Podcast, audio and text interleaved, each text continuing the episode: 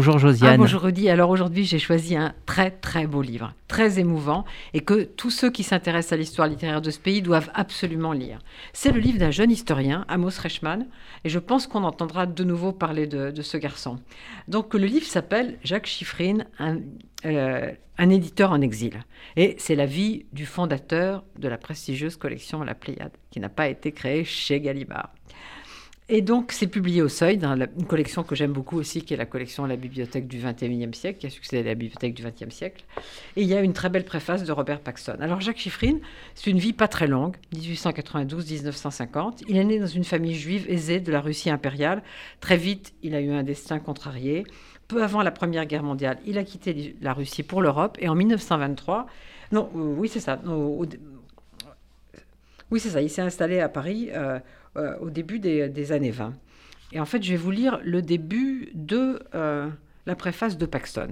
Jacques Chiffrine, éditeur de renom, traça son chemin pavé de réussites et de souffrances à travers les bouleversements du XXe siècle. Victime de la guerre et du racisme, il connut à deux reprises l'exil.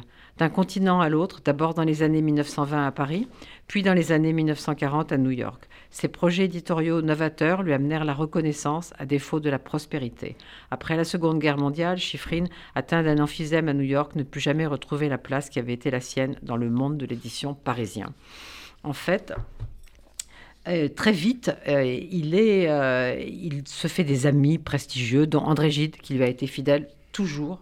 Il est mort peu avant Gide. Et en 1923, il a fondé une maison d'édition, les éditions de la Pléiade. Et il a commencé par des traductions du russe, parce que c'était sa langue maternelle, et donc il était très familier de cette littérature.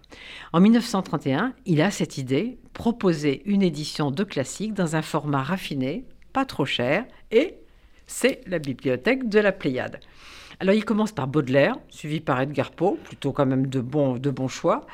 Et puis c'est un homme très raffiné, sa collection devient prestigieuse, mais il y a des problèmes financiers, donc il la vend à Gallimard, il travaille chez Gallimard. Et euh, en 1939, il publie André Gide, qui est le premier pléiadisé de son vivant. Et puis voilà, arrive la guerre, et là c'est une ombre, une grosse ombre sur le grand éditeur qui a été Gaston Gallimard, parce qu'il cède aux pressions des nazis et il congédie Chiffrine. Alors c'est, vous imaginez la suite, quoi. L'exil, les États-Unis, Chiffrine ne reviendra jamais en France. Il rebondit. Il crée une maison d'édition qui s'appelle Panthéon Books, que dirigera ensuite son fils André, avant qu'elle soit rachetée évidemment par un gros groupe. Et puis il est très malade et il meurt en 1950 à 58 ans. Alors ce que je viens de vous dire ne dit pas grand-chose de ce livre magnifique. Il faut vraiment le lire pour aller au fond des choses, pour croiser de grands écrivains du XXe siècle, pour comprendre et aimer Chiffrine, cet homme devenu français en 1927 et que la France a trahi. Alors vraiment, allez-y. Jacques Chiffrine, un éditeur en exil d'Amos Reichmann aux éditions du Seuil. Et j'ai presque envie de dire, si vous ne lisez qu'un livre ce mois-ci, c'est celui-ci.